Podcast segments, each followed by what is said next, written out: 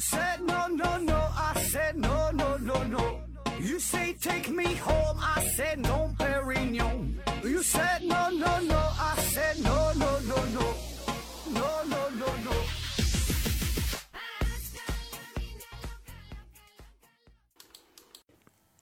拼命探索，不计后果。欢迎您收听《思考盒子》，本节目由喜马拉雅平台独家播出。嗯、还是线上硬广，听节目送奖品。奖品呢，现在是一款磁性黑板啊，就是贴在墙上那种。名字呢叫做慈善家，磁呢就是磁铁的慈，善呢就是善良的善，家呀就是国家的家，慈善家。呃，你可以在某宝上搜索一下慈善家啊。呃，这东西非常方便，特别呢适合于家里有小孩的，可以贴在儿童房啊，贴在墙上啊，哎，有各种规格、各种颜色、各种款式，便于你选择。安装起来呢也是非常方便。呃，而且呢，他家的这个产品安全卫生、书写流畅，一擦就净啊，非常非常好用。另外呢，这个在办公室呢也可以用得上啊。那如果您正好有这方面需要的话，就可以联系一下啊，可以找到我，然后帮你联系一下这个卖家，或者你直接在这个某宝上搜索“慈善家”啊，都可以。嗯、然后呢，再给我自己打个广告哈，给我自己打个广告，就是咱们思考盒子这个栏目，这个咱们开播了视频节目，您可以在抖音、西瓜视频、今日头条，哎，在这个三三三个这个平台上哈，呃，搜索“思考盒子”，哎，就可以看到咱们的视频节目啊。当然，现在是刚刚起步哈，刚整这块东西，视频这事儿也不老会整的啊。刚做了两期节目，算是牛刀小试一下。嗯、还希望大家多多捧场，多多关注，多多支持哈。嗯、如果能关注的人多呀，捧场的人多，整得好，咱再咱继续做下去啊。然后大伙儿多多提意见吧，慢慢来吧。做视频这块，嗯、好了哈，今天呢又是周六哈，来一期正片的节目，聊一聊呢与科学有关的话题。那有很多朋友反映是不太喜欢咱回答听友问题节目哈，就等着盼着周六这个正片。那今天呢就来个大的哈，来个狠的。嗯，这个世界是虚拟的哈，而且是实锤。那在二零一六年的六月份，马斯克在美国加州举行的技术大会上呢，曾经表示过，说我们活在真实世界的概率只有十亿分之一。那如果就一般人这么说的话哈，比如说刘司机，他他要这么说的话，大家呢多半以为他是疯了，或者说只是开开玩笑而已。但是呢，说这句话的，这可是科技界、商业界、世界顶尖的大佬埃隆·马斯克。而且呢，这个是在非常正式的场合，他说的也是非常严谨啊，也没跟你开玩笑。我们呢，拿来这拿出这句话也没有断章取义啊，他就是想表达这个意思。嗯、其实他在之前的采访当中呢，就表示过类似的想法，他就说我们很可能就是生活在一个完全由计算机模拟出来的世界当中。那持有这种观点的人呐，并不是少数啊。另外一个名人是呃谷歌公司的技术总监库兹韦尔，他呢也曾经表示过，说也许我们整个宇宙，就咱现在生活这个宇宙，只是另外一个宇宙当中可能是一个初中生他做的一个科学实验而已。所以呢，它是一个虚拟的啊。那咱们今天呢就脑洞大开一下，试着呢去验证一下我们目前生存的这个世界到底是不是由计算机模拟出来的啊？当然，这个题目说是有实锤哈，这个是标题党哈，那这也没有啥实锤啊，咱都是一些胡乱的猜测，可以说是一点精神、一点这个科学精神也没有哈，也没有什么信源的可靠性啊，全都是瞎扯。呃，您完全可以把它当成一个科幻小说来听。大家呢就别太较真了哈，也不用拿出科学的大棒给我一顿的抨击啊，咱就随便一说，随便一听。分这么几个小方面哈，第一个方面，呃，说说这个问题的提出与可能性。那关于说我们的世界呀、是虚拟出来的啊、只是高等文明通过计算机编程制造出的这么一个游戏啊，一个程序。那这种想法，我想咱们朋友当中很很多人哈，绝大多数人估计都这么想过。可以说这个想法，这个想法一点都不新鲜。那从庄周梦蝶啊，到这个笛卡尔提出这“我思故我在”，再到这个希拉里普特南提出缸中之脑的猜想，那可以说历史上这么一代一代的哲学家、思想家，很多人都曾经思考过这个问题：就我们的世界很可能是虚拟的。但是说，这些想法啊，更多的呢都是一场头脑风暴。然后呢，随着计算机的发明，就逐渐呢让这个梦想就照进了现实。那再到后来出现了虚拟技术啊，什么 3D 的电影啊、VR 技术啊，对吧？就让我们几乎无法分辨虚拟和现实。特别是最近这个脑机接口呃越来越火啊，脑机接口技术这一出现，就彻底的让本来是这个脑洞大开的一个哲学问题，变成了一个非常严肃的现实的科学问题。对吧？因为现在已经有了非常强大的科技作为保障，那使得这种可能性在技术层面上成为了一种可能。那因为这个很好理解嘛，对吧？我们人类个咱是依依靠这个大脑来认知世界、感知世界的。那我们所有对于外界的这种感知，都是一串一串的电信号给我们的大脑带来的刺激。我们的大脑的工作就是不断的梳理、整合这些外部的信息。所以呢，如果真的有一个强大的操控中心，它有一套完美的程序，那么呢，我们大脑所接收到的所有这些信息就完全可以由它来提供。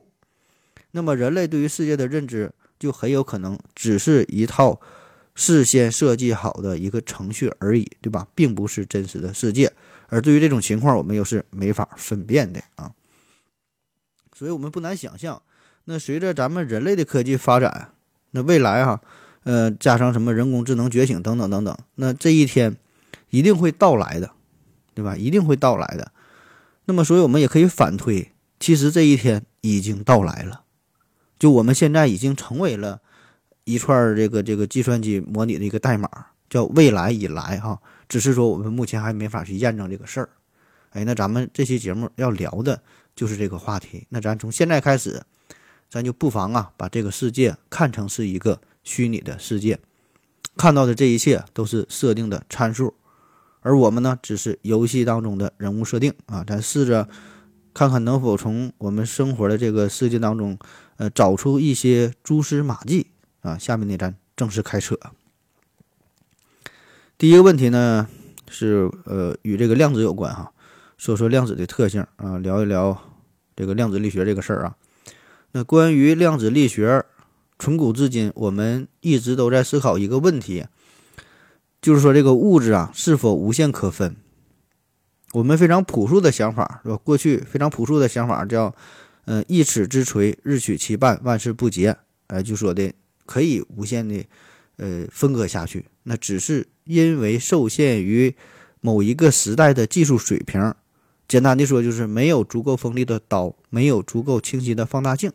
所以呢，没法不停地分割下去。但是物质本身它是可以，是很很小很小很小很小，不停地不停地小下去，对吧？只是说我们做不到，我们没法切，我们没法看。那我们回看咱科学的发展，从放大镜到显微镜，再到电子显微镜，再到什么扫描隧道显微镜啊，然后呢，从这个虹极带原子核到这个直线加速器，再到什么强子对撞机，对吧？你看这个不就是我们有了更锋利的刀，有了更敏锐的眼？呃，我们看到了从这个细胞，然后呢到分子，再研究到原子，到电子，再到希格斯玻色子，对吧？那我们还想走得更远。可是呢，量子力学告诉我们，人类的所有这些努力似乎都是毫无意义的挣扎，因为这个能量是不连续的，它是一份一份的，它是有最小单位的。同样，长度也是有最小单位的。最小的这么一份儿哈是十的负三十五次方米，而时间也是有最小单位的，或者是最小间隔的。最小的这么一份儿是十的负四十三次方秒。起码在我们生活的这个宇宙当中，就是我们认知的这个物理世界当中，这个数就是如此，谁也无法改变，谁也无法打破啊！这个普朗克时间、普朗克长度啊，你更别说是逾越了。我们现在想想想接近，都很都很困难。对吧？我们差着很多数量级呢。那么这个数呢，只是通过呃理论上的计算得到了这个数据啊。那总之吧，就算是未来的某一天，我们的科技高级的、超级的、极度的发达啊，把人类送到火星、送上火星，能送到冥王星，掌握了可控核聚变等等等等啊，我们仍然无法突破这个极限，这就是我们宇宙的限制啊。那么量子力学的这种。性质一份一份的啊，不是无限可分的，是吧？有有最小的间隔的。这个就不禁让我们想到了，这是不是就有点类似于电脑屏幕的这个这个显示器啊？就是不管多么细腻的画面，只要把它放大到一定的倍数之后，我们总会发现它一定会有一个最小的单位所组成的，叫像素，对吧？一小块一小块的，它不是无限可分下去的。特别是早期的显示器，你离得稍微近一点，就能看出明显的这个这个颗粒感。啊，早期的你看那个电视，家里的那种电视，所以呢，这就与我们现实世界它是同样的道理。物质的构成它是不连续的，能量是不连续的，时间空间它都是不连续的，组成世界的这个基本物质它全都是不连续的。那么宇宙当中所有的这个物体分解到最后，可以说它也都是像素点，对吧？只不过说一个是在平面啊，一个是这个立体的结构啊。当然这话这个。咋说呢？这是充分条件和必要条件的关系，呃，也就是说，我我们这个如果这个宇宙它是虚拟的，那么我们推测它应该是不连续的，对吧？有最小的单位。但是你反过来说，我们说感觉它是不连续的，推导出它是虚拟的，这个呢并不充分哈，这个只是我们随便瞎想而已哈，随便说一说。那么为什么这个普朗克长度恰好就是现在咱们知道的这个数值呢？这个什么特殊的意义吗？啊，其实也没啥特殊的意义，啊，这个只是更高级的文明，它的加工工艺由这个他们最高级文明加工工艺所决定的，啊，这就相当于更高级的文明啊，就是说的设计咱们这个这个宇宙这个世界的程序员啊，他的那个显示器的那个像素那个点距哈，那个水平就是这样，间接的反映在我们世界当中，就叫普朗克长度。那除了这个无限可分的问题，还有一个。这个基本组成的问题啊，基本组成。那宏观上，我们感觉呀，我们生活这个世界是丰富多彩、五颜六色啊，有日月星辰，有山川河流，啊，然后说这个没有两个同样的树叶哈，没有两个什么同样的雪花，也不能两次踏进同一个河流啊，双胞胎长得也不一样啊，就没有什么百分之百完全一样的东西。可是呢，在微观上，在微观上，所有所有这些东西，它的最基本的组成却是。一样的，就都可以还原到最基本的这个粒子上，粒子与粒子之间是无差别的。也就是说，组成刘司机和组成汪杰老师，组成他们的这些基本粒子，它都是一样的，是可以互换的，是无差别的，我们无法分辨的。起码说在物理学上如此啊。你看这个不就又跟这个显示器就就就很像了吗？那不同的图片。你看起来丰富多彩、千差万别，两个照片不一样，对吧？但是组成这些图片的基本像素它是一模一样的，只不过是可能有不同的排列组合，对吧？那么最终我们都可以还原到每一个像素点上，都是一个个非常非常微小的基础的色块。所以呢，这样做的一个好处就是可以利用非常有限的资源、非常有限的数据，通过算法、通过排列组合、通过。某个某个方程啊，或者是某个什么方法哈，组合出无穷无尽的表象啊，无论是显示器还是我们这个世界都是如此，道理是相通的。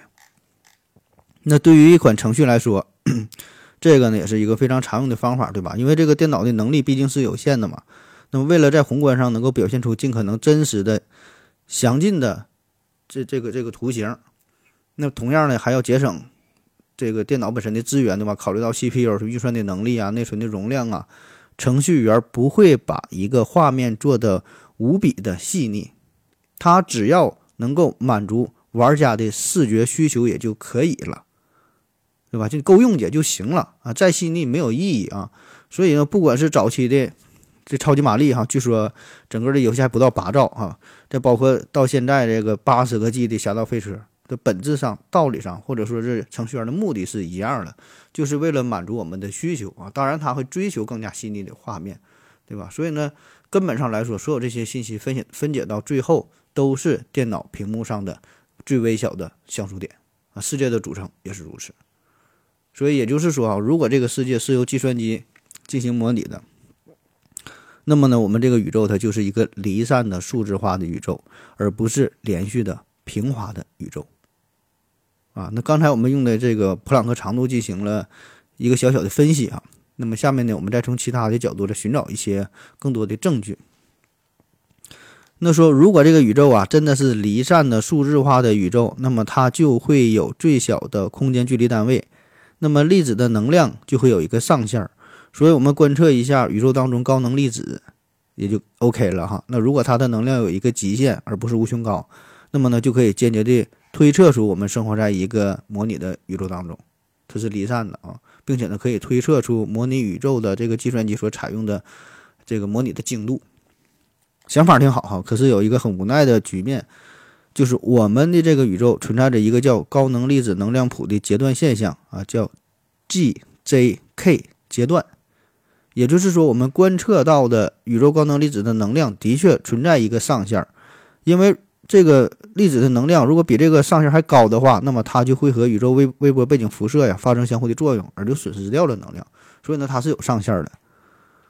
但是这个上限并不是它本身的上限哈。所以说，即使这个宇宙是模拟的、是离散的，但是它的精细程度足够的高的话，那么这种模拟也会被 GJK 阶段所掩盖。所以我们还是无法分辨这个宇宙到底是不是超级计算机模拟来的呃？就是感觉说这个宇宙好像是已经足够的平滑，但是真相如何我们并不知道啊，并没有科学上的依据，就像是看动画片一样，就是动画片嘛，它只要每秒播放的这个帧数超过二十四帧，就可以欺骗我们的眼睛，它就动了起来。所以呢，我们看到了一个连续的动作哈，那它到底是动画片，还是说真正的现实的这个连续的动作？我们并。没有办法单纯用肉眼来分辨，所以这个细思极恐的事儿哈，就是这个 GJK 阶段是不是程序员啊故意给我们这个宇宙设置的一个干扰？因为他已经考虑到的这个问题啊，我们地球人可能以此作为切入点来研究宇宙是否是连续的平滑的，所以呢，他就已经把这个教研手段啊，已经给拿捏的死死了，就就不让你利用这这个这个这个方法。下一个小话题，说说这个量子纠缠。呃，量子纠缠，这想必大伙儿也都听过了。嗯，啥叫量子纠缠？就是假设有 A、A、B 两个粒子，那么这两个粒子呢，处于一种纠缠的状态，就像说这俩人发生过关系，俩人互相喜欢过啊，就大概就这个意思，纠缠过。那么处于纠缠状态。无论这两个粒子离得有多远，也不管它们身处宇宙当中的何处啊，哪怕相距一亿光年、一百亿光年、一万亿光年，你想要要多远有多远，只要纠缠过，那么 A 粒子有任何的动作，那么 B 粒子就会相应的做出一个动作，这是同时发生的。举一个非常不太恰当的例子，就像是有一副手套哈，一个是左手，一个是右手，那把它们分别随机的放在两个箱子当中。你也不知道哪个是放的，是是左还右啊？然后呢，这两个盒子离得很远，比如说一个在南极，一个在北极。你在南极打开这个盒子一看，是个左手啊，自然瞬间同时也就知道了，另外那边是右手啊，大概是这个意思。但是量子纠缠非常诡异的地方就是，我们并不是事先确定了左右手，这左右它是一直属于一个不断不不断变化的状态哈，不确定的状态。直到其中某一个确定之后，另一个才同时确定下来。所以呢，这个是我们现代物理学还没法完美的解释的一个点啊。因为这种传输，我们感觉它是超光速的，但是呢，我们人类还不知道如何利用这种超光速的方式来进行信息的传递。因为我们我们现在就说嘛，就是我们现存这个宇宙是没有超光速信息传递的可能性啊。所以说呢，这个这个事儿跟这个超光速有啥关系，还整不太明白。而且呢，如果你想进行人为的干扰，呃，干扰之后想进行这信息的传递，但是你一干扰，纠缠的粒子马上它就不纠缠了，它就失效了。那么科学家是试图从很多个角度去解释这个事儿，但目前呢仍然没有一个统一的答案啊。那这个话题这个事儿，如果是放在计算机世界当中，那就比较好解释了。就是在这个程序当中啊，只要让两个互为纠缠状态的粒子的指针。指向同一个内存地址，那么就实现了现实当中的量子纠缠状态。就是说，他们的信息它是这是实时共享的嘛？改变了一个粒子的状态，就等于同时另一个粒子呢也是做出一个相应的改变。那为啥这个量子纠缠不能用用它来这个传递信息呢？可能哈，就是因为这个量子纠缠状态，它只是它只能是被动的测量，而无法主动的更改。这一点呢，就可以理解为。量子纠缠所指向的这个内存块，它是只读的模式啊，只读的程序员并没有对我们开放写入的权限，所以呢，你没法改啊，只能看。下一个话题说说这个量子的这个真随机现象，真随机。呃，随机哈，我们每天都会经历很多很多随机的事件，嗯，感觉以我们人类的能力是没法去预测的啊。但是呢，我们看到的、经历过、经历到的这些随机事件，基本上啊，都是因为我们没法掌握大量的初始状态，然后呢，再加上没法进行这些全面的复杂的计算。或者说，就是受限于我们人类自身的能力，所以看到的这一切感觉它是随机的。那实际上，这些随机都是伪随机，那假的。那么真随机是啥？我们知道的这个真随机，只有这个量子的这个随机状态才是真随机，它是不受任何条件制约的，毫无规律的这么运动。你也你就掌握什么初始状态，什么计算也没有用，也没法预测啊，这是真随机。所以呢，量子的真随机，这就与我们熟知的因果论呢是相违背的。因为我们感觉宇宙当中所有事物的运动，它都是有规律的，哈，有因才有果，所有的事件都可以追溯到一个初始的原因啊。当然，这个呃要依赖于强大的观察能力和计算能力才行啊。嗯，就是说这个事儿它理论上是可行的，虽然我们做不到，但是理论上是可行的。所以呢，爱因斯坦说嘛，上帝不掷骰子啊，上帝不掷骰子。那么这个量子的真随机。这个背后的原理到底是啥？同样，我们如果用这个，呃，嗯，说这个宇宙啊是是一个计算机模拟的，那么也就相对比较好解释了。就是这个程序员用随机数生成函数，生成了统计意义上的随机状态，并且呢赋值给这些粒子。啊，当然这样生成的这个随机它并不是真随机，对吧？它也是一个伪随机啊，因为是用这个随机函数生成的。可是只要让随机函数对我们这个宇宙是不可见的，那就行了。就是在我们的这个宇宙当中表现出来的只是量子的随机态，虽然这种随机是统计意义上的伪随机，但是由于宇宙内部的我们是无法追溯看到这个粒子状态背后的原因啊，那些东西是被这个程序员所隐藏起来的，所以呢，我们看到的这个粒子对于我们来说，它就是一个真随机。好了，我们先休息一会儿。我要跟正南去尿尿，你要不要一起去啊？我也要去。哎，风心，我要跟正南、阿呆一起去尿尿，你要不要一起去啊？好了，喝了口水回来，咱们继续聊。嗯，下一个小的话题啊，叫观测者效应和这个双缝干涉实验。呃，关于这个光到底是波还是粒子？这个事儿呢是一直争论不休，中间呢经历了惠更斯、牛顿、麦克斯韦、普朗克、爱因斯坦等等等等很多很多大臣的研究，最后给出的结论呢是光啊具有波粒二象性，也就是说它既满足波的性质，也满足粒子的性质。至于具体是哪种性质，全凭组织的需要。那我们先回顾一下这个双缝干涉实验啊，呃，可以说这个是最恐怖的一个科学实验了。呃，我们设想一下哈，有这么一个挡板，这就这么有一个板子，这个挡板呢中间有两个竖直的缝隙，这个缝隙的宽度呢刚好可以容纳一个黄豆粒儿通过，很窄。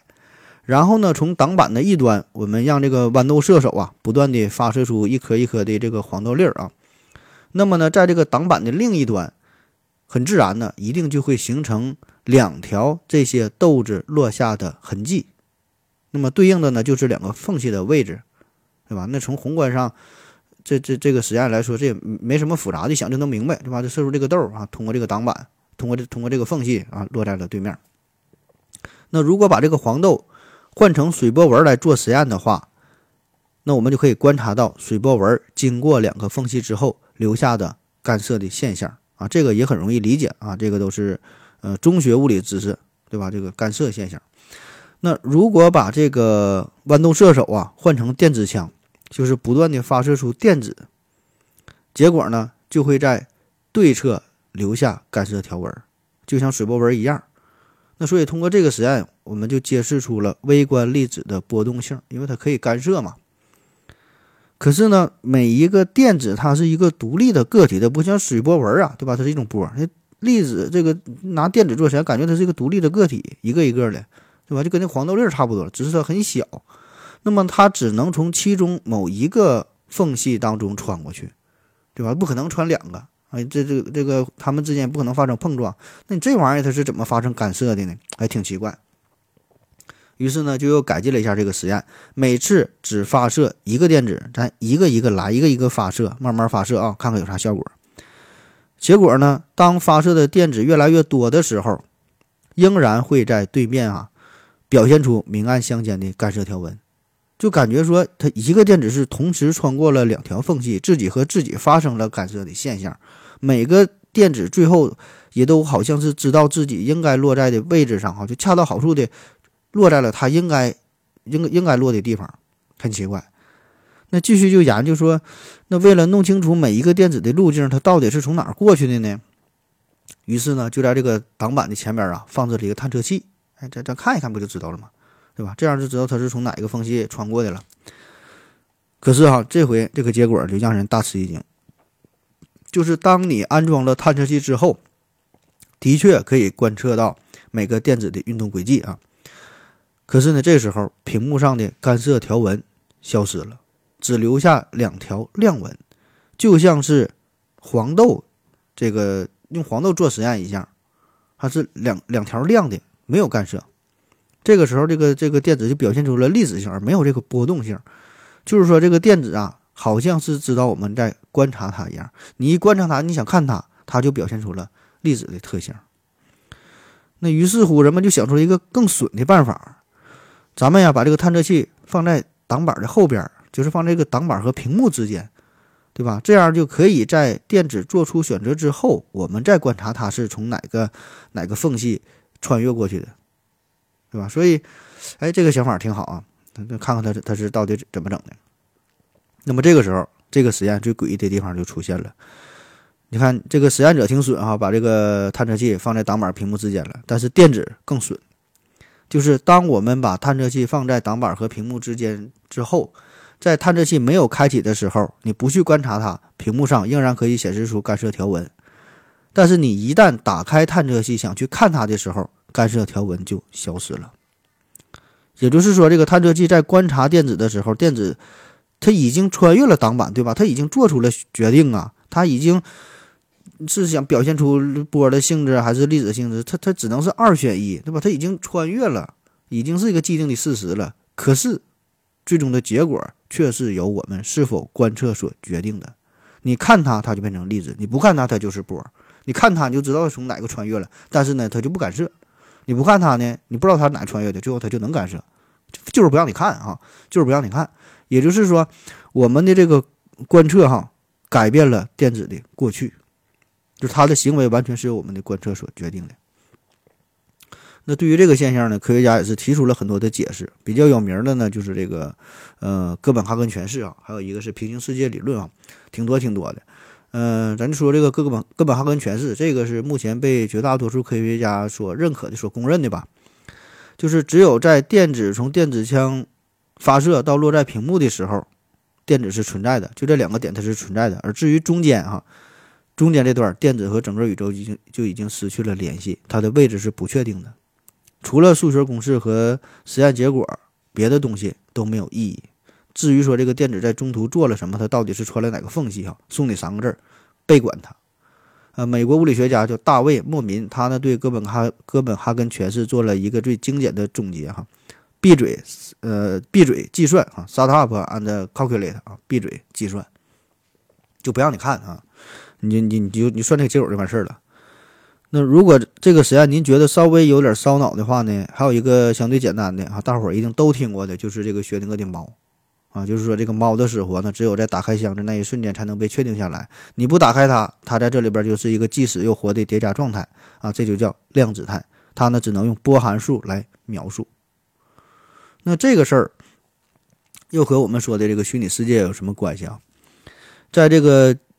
嗯，计算机编程里边呢有这么一个词儿叫做 lazy intelligence 哈，lazy intelligence 就是就是懒呐，懒哈，叫延迟初始化，就是说在你实际需要之前，可以推迟对对象的创建，只保留一个状态分布函数这样呢就可以大大的节省系统的资源，就是等你真正去看它的时候，才去调取并创建出对象。所以呢，这样就可以就可以大幅度的提升系统的性能啊。说的更形象点，就感觉说你这个领导没来的时候，大伙儿就搁这躺着啊，你愿意干啥干啥，非常舒服的待着。等领导来的时候来看你的时候，你才进入到工作状态状态就可以了啊。那这种情况，其实在电脑游戏当中其实非常非常常见的。就比如说某个程序暂时是不需要展示的，那么呢，我们就可以把它放在后台，只保留一个初始的数据，而不用去运算，不用去渲染。那当某个视图被放到前台，你去看它的时候，再根据此前保留的数据把它表现出来。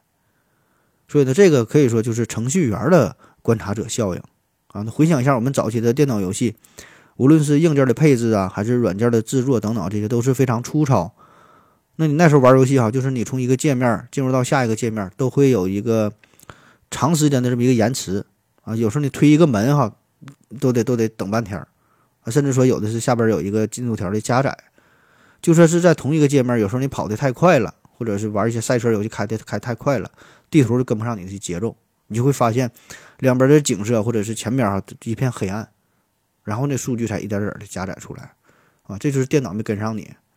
也就是说，这个电脑，它平时啊，只是给你呈现出来你所在的这个页面当中你能看到的这些画面而已。你你不看那些东西，你不看它，确实它就不存在，或者说只是一个波函数的形式放在那儿。等你真正需要的时候，你看的时候才会被调用，才会被计算，才会被渲染。所以这就是保证了系统这个性能的最大优化。那么我们再想想啊，我们生活的这个这个宇宙。假设说它真的是虚拟的话，那么每一个粒子都是有一个单独的线程去控制它，那么这个计算量那必然是大的惊人，对吧？每一个粒子都得去操控，都得去计算。所以呢，在没有人观察的时候，这个物质都是以波的形式存在的。直到有人观察，或者说某个玩家去触碰这个物体的时候，计算机才会采用更加耗费资源的粒子的方式去计算啊，进行什么改善呐、细化呀。把这个特定的粒子加载呈现在你的面前，以固定的方式进行坍缩啊，呈现在你的面前。所以你品呢，你细品。所以如此说来，这就很好的解释了双缝干涉实验。你看或不看，它就不一定在那里，对吧？完全是由你看所决定的啊，它完全是根据你的情况表现出不同不同的状态啊。虽然这个实验很很气人，对吧？它的表现很明显，就是跟你对着干。啊，就是想玩你，但是呢，你有一点脾气也没有，所以这个程序员为啥就挺难找到女朋友啊？这就是更高级的设计我们这个宇宙的程序员啊，就是这个系统对于探索系统奥秘的这些不稳定的分子啊，自然是不太友好。哎，给这类玩家呀安排的都是地狱模式、噩梦模式啊，增加了游戏的难度。下一个大的话题啊，关于光速，光速啊。这是一个无法突破的上限。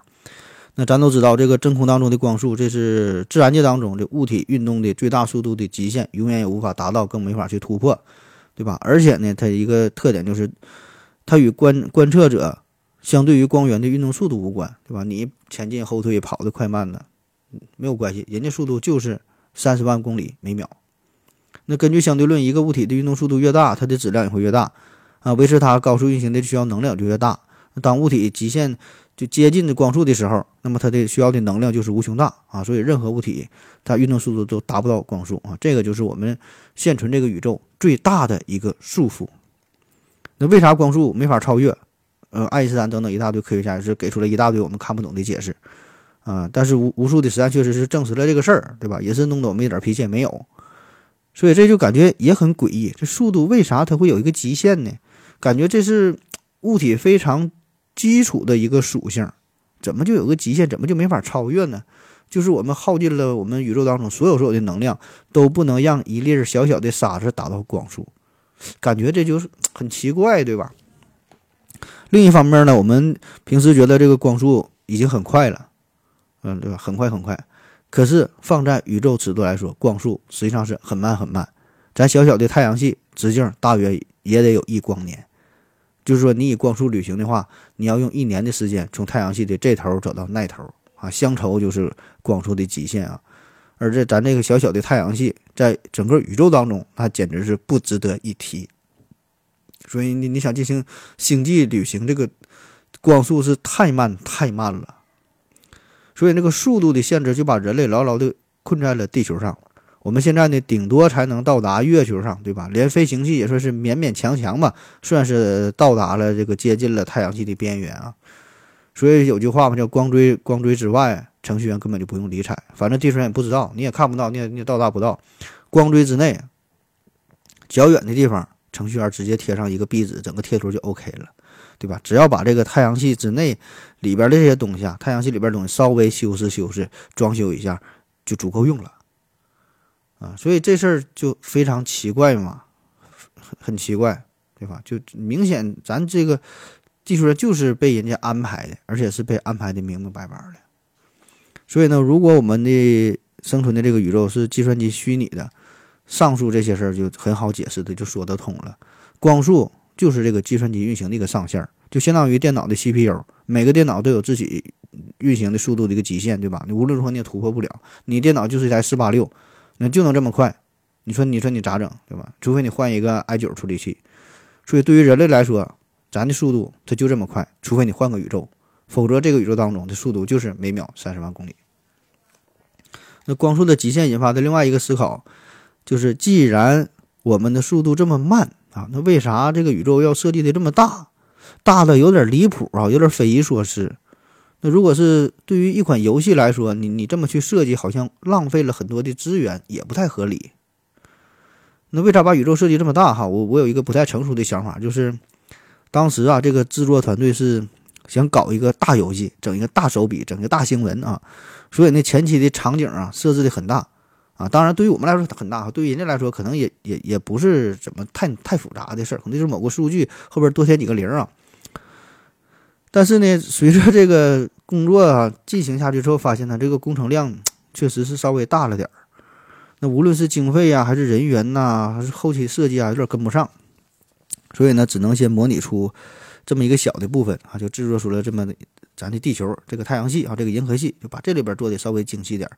其余的部分呢，基本摆的都是一些模型、一些贴图哈、一些一些图纸而已。就咱看到那些东西啊，它说不定它都是假的啊。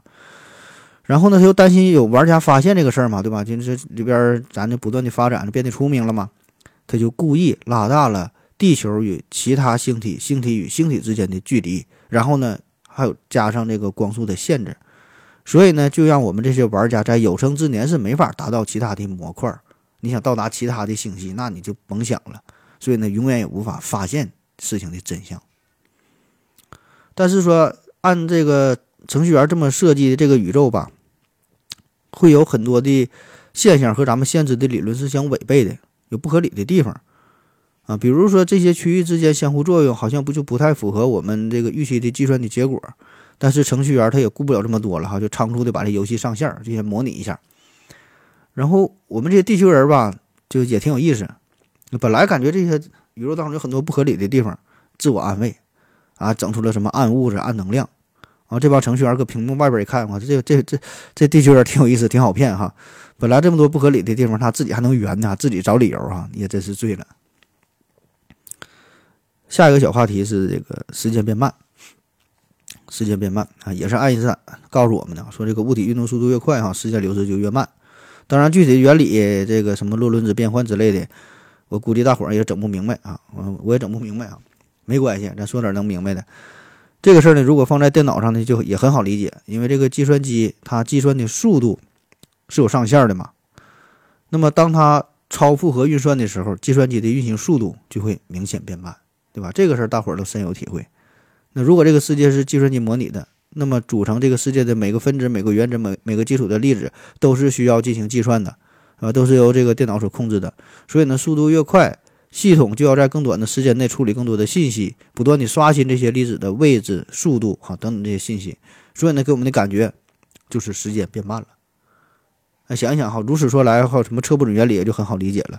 我们不可能同时知道一个粒子的位置和它的速度啊，这就是高级的程序为我们设置的这么一个限制，对吧？同样的速度越快，质量越大，共用这个 CPU 的粒子就越多，那么它的速度。它的速度就慢下来了，我们的感觉就是时间就就就变慢了。啊，就像你玩一款游戏，你电脑配置一般啊，偏要把这个特效全开，游戏呢必然出现卡顿、出现掉掉帧、运行缓慢的状况。同理呢，在这个现实世界当中，你速度过快的时候，就会导致系统运算量增加，信息无法及时处理，给我们的主观感受就是时间变慢了。下一个话题啊，这个世界隐藏着计算机代码，这个是美国马里兰大学的物理学教授，叫做吉姆盖茨。他呢在研究弦理论中超对称问题的时候啊，发现了某些描述物质基础性质的方程式，说这里边呢包含着带有自动纠错的二进制代码。根据他的介绍呢，说这些代码呢是以一和零的形式出现的，它们与现代网络浏览器当中的错误纠正代码非常相似。啊，当然，他这段话是什么意思哈？咱也闹不明白啊。正常人应该都听不懂。反正按照他说的，就是计算机当中用的这个二进制什么纠错代码，这个东西居然出现在了超弦理论当中。这就让我们越发的感觉到哈，现实世界和这个计算机世界哈，这俩呢是对应的，有着深层次的联系。哎，这个呢也是让我们感觉到我们这个世界很有可能就是虚拟的。啊，而这位吉姆盖茨啊，这个人儿也不是无名小卒哈，挺厉害的，还曾经担任过奥巴马的科学顾问啊。好了啊，咱休息一会儿。我要跟正南去尿尿，你要不要一起去啊？我也要去。呃，风姐，我要跟正南、阿呆一起去尿尿，你要不要一起去啊？好了，尿过尿回来，咱们继续聊。嗯，下一个小话题说，人类已经在尝试模拟宇宙。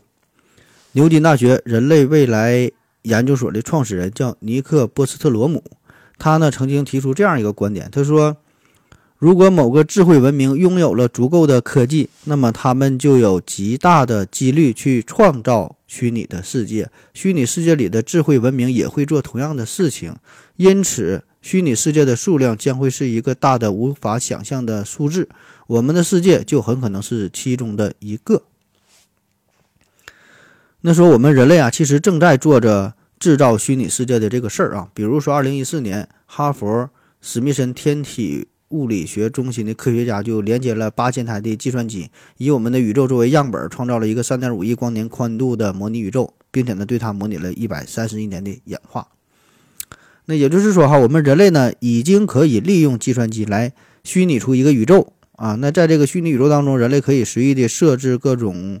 物理法则各种参数啊，也可以构建一个智慧的文明，让他们去发展啊，给他们极大的自主权啊，任由他们去发展，看看他们最后能变得什么样啊。而我们要做的只是默默地观察他们的动态，以此给我们真实的世界提供一些参考、一些思路。比如说，针对一些自然事、自自然灾害呀、一些社会事件呐，都可以给我们带来一些借鉴和启发。啊，当然了，我们现在的水平只能算是一个初级的模拟。随着未来技术的发展，一定可以有更高级的虚拟的技术。所以呢，一旦我们有能力可以模拟出这样高级的宇宙的时候，那么几乎马上就可以认定我们自己就是存在于这样的模拟世界当中。而且呢，由于这个数量是按照指数指数级指数级来增长的。所以呢，很快就会有非常非常非常非常多的模拟的宇宙，类似于俄罗斯套娃一样。而真实的宇宙只有一个，虚拟的宇宙可以说是有无穷多个。所以，我们生活在真实宇宙的概率是无限的接近于零。那在二零零三年，尼克教授呢发表了这样一篇文章，说我们活在呃计算机模拟当中哈啊，You live in a computer simulation。那这篇论文在发表之后呢，也是得到了很多人的认可哈，包括说史蒂芬·霍金呐、比尔·盖茨啊、马斯克哈等等啊，这这这些大师，他是这样推导的。你看啊，他说这个有没有道理啊？呃，假设啊有一个高等文明，他们拥有强大的计算能力，那么下面这一组命题当中，至少有一个命题是成立的。它有三个命题啊，第一个命题说，每次接近或掌握模拟宇宙的技术时，就会。遭到灭绝。第二个是说，即使掌握了这项技术，这个文明也没有兴趣这么去做。第三，我们就生活在一个模拟世界当中。你看看他说这三条号，至少有一个是成立的。换句话说呢，如果一个文明有能力利用计算机模拟一个宇宙，那么无论是出于研究的需要啊，或者是就单纯的无聊啊，总会有一些人这么去做，对吧？必然会有人闲得蛋疼去干一些无聊的事儿啊。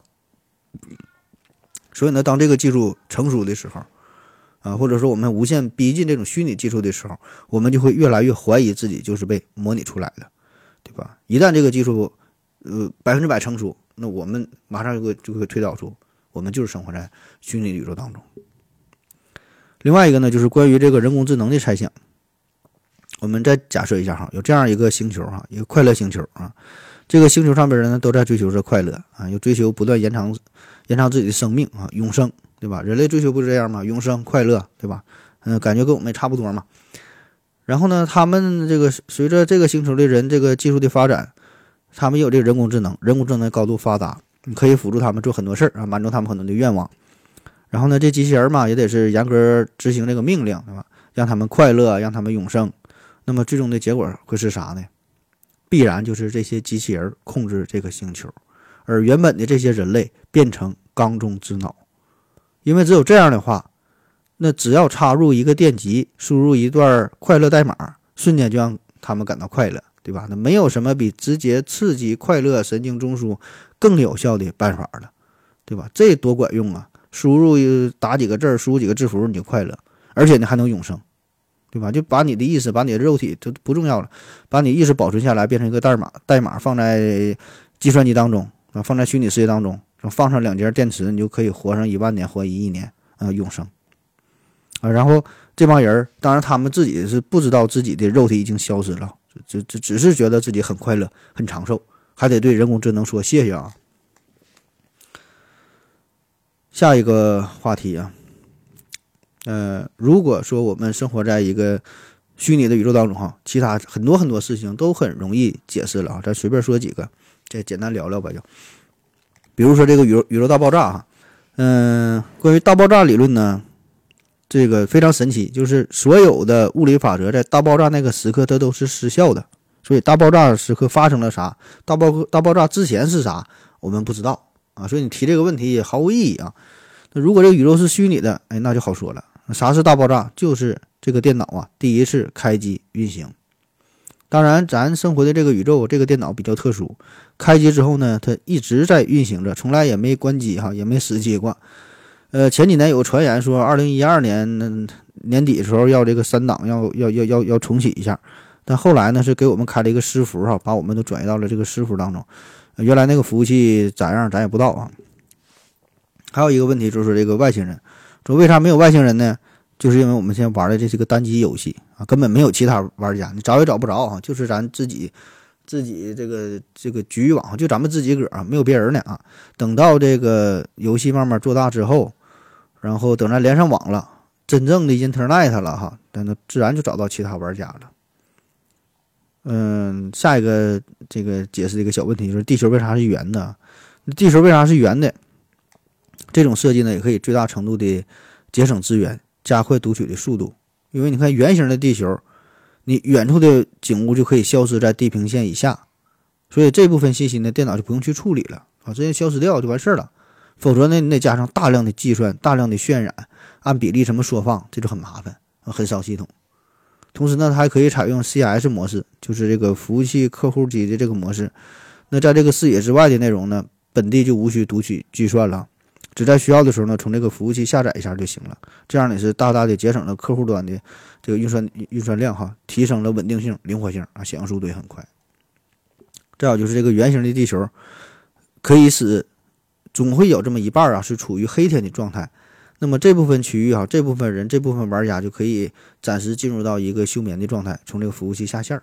同时呢，可以清理当天运行数据时产生的大量的垃圾文件。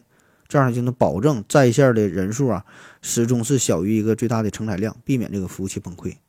而且这个宇宙的设计，它这个造型嘛，整个宇宙来说呢，它是一个有界无边儿的，有界无边儿啥意思呢？就相当于一个球啊，球就是它它它是它是有界啊，没有边儿，你你永远你也走不到它的边儿，走一圈就走回来了。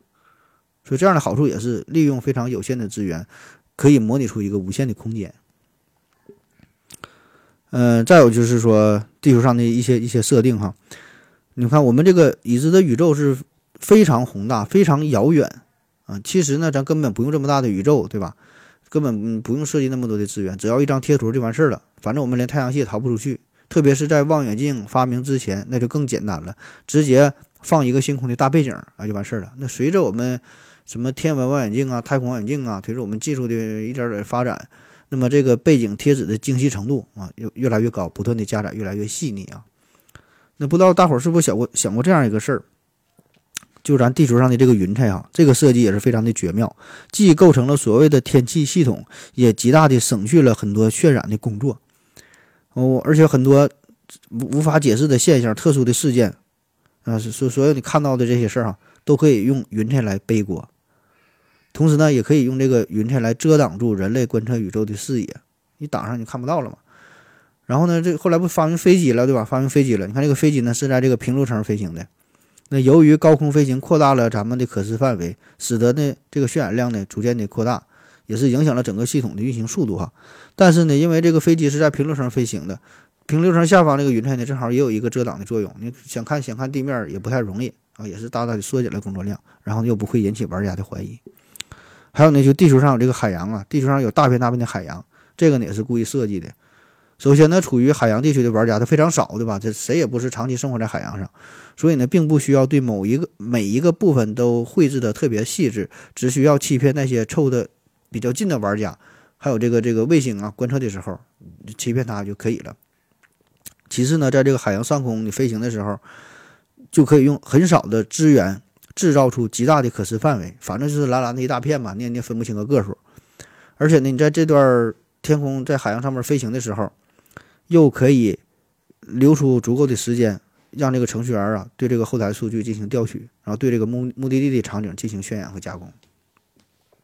当然，这个宇宙设计的这、这、这、这咱这个系统啊，这个程序啊，也不是百分之百的完美啊。有一个明显的 bug 哈，就是咱这个游戏它有一个强制点卡计时系统，就不管你是超级人民币玩家，还是你操作呀什么六六六哈，技术多牛逼，最后都得强制退出、强制下线啊。这这也保证了在线人数吧是一种平衡，对吧？有有有新手入场。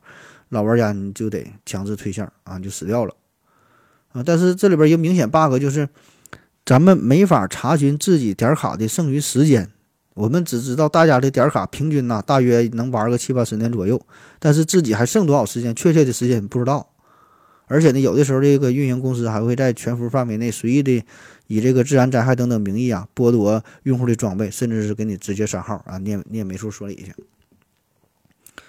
我们再回想一下自己的一些经历哈，很诡异的经历，就是从小到大呀，我们生活的范围其实是非常有限的啊。你说什么世界这么这么大，想去看看啊？看啥看呢？对吧？我们生活的地方其实很小，你在你的城市当中，从你的家到学校再到单位，就是这么几个地方，偶尔可能会逛逛街。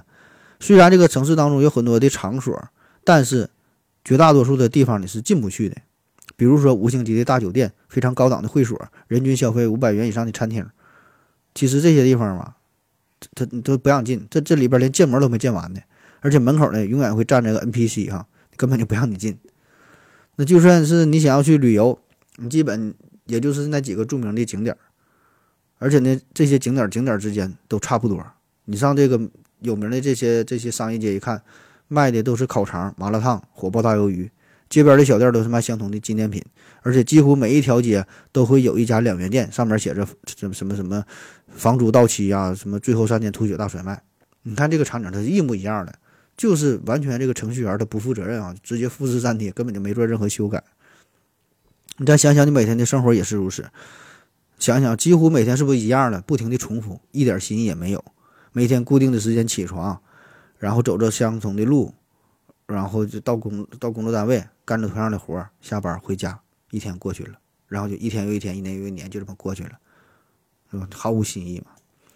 而且这个游戏当中啊，这 NPC 设置的也是比较高冷哈，你你你能跟你真正对话的 NPC 非常少，就没有几个人跟跟你说话，而且呢，跟你说话这个人啊。就是几乎就是你身边，你说你你想想，就是你的几个直近的亲属、几个朋友啊，相对是智能一点儿。那么再有呢，就是对于周围场景的一个渲染的一一一个一个设计啊。那我们我们这个网络高度发达之后，你看从这个 PC 端到手机端，我们更多的人是沉迷于网络世界，所以这一点呢，对于程序员来说呢，这是个好消息，对吧？信息的处理非常简单，咱们根本不注意周围场景的渲染了，我们所有的注意力都放在了手机上，放在了电脑上，所以呢，这个处理起来就非常简单，是吧？再比如就是你遇到的那些 NPC 啊，他们的反应都是非常简单粗暴的，比如说你坐公交车的时候。每个 NPC 的司机司机的台词都是往里边走，里边走啊！完，你去银行的时候，你窗窗口人员几乎呢不会和你发生什么对话。那么很多时候呢，你在前边排站牌的时候，前面还得有一个行动非常缓慢的老大爷。其实呢，这个也是在加载内部的资源啊。而满大街这么多人啊，他们呢几乎都是不会和你对话的。如果你偏要去试探的话，他们的反应一定是非常的厌恶，骂你一句傻逼，然后转身就走。所以呢，这个地方也是这个游戏设计的比较粗略的地方，很多很多细节都没有完善哈。那我们感觉哈，这个游戏这是一个自由度很高的游戏啊，你有很多的选择。其实并不是这样哈。首先，这个游戏的任务设定非常单一，在你升到十八级之前，就是努力学习，考个好大学。大学毕业之后呢，找个好工作，找个工作之后呢，结婚生子。然后呢，再让你的孩子好好学习，考个好大学，再个找个好工作啊，再结婚生子，就这么重复。你想想，这这都这都几千年了哈，这个游戏设定几乎没有什么改变，没有什么新的玩法。那当然，如果有一些人可能总要做出一些突破哈，想要摆脱这些束缚，做一些另类的事儿，比如说在人民广场拉一泡屎，然后再吃掉，或者是呢，领导讲话的时候突然站起来唱一首《珠穆朗玛》，结果呢，这些人基本呢都被送进了精神病院这个副本。那么这这这里边这就非常难打了，基本就是开启噩梦模式了啊！很很可能自己的装备也被别人抢没了。所以呢，我们绝大多数人，我们是不能表白，不能顶撞上司，不能据理力争，不能听从自己内心真正的声音。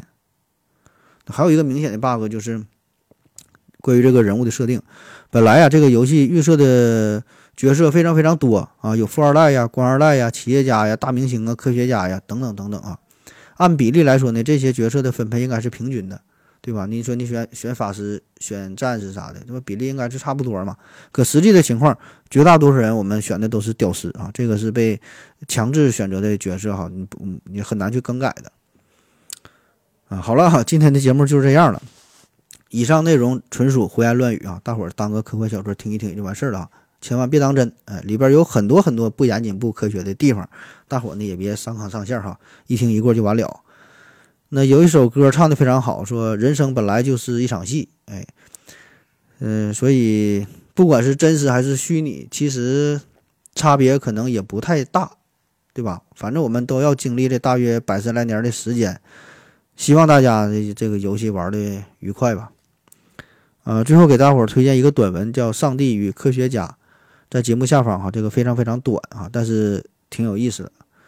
好了啊，感谢您各位的收听，谢谢大家，再见。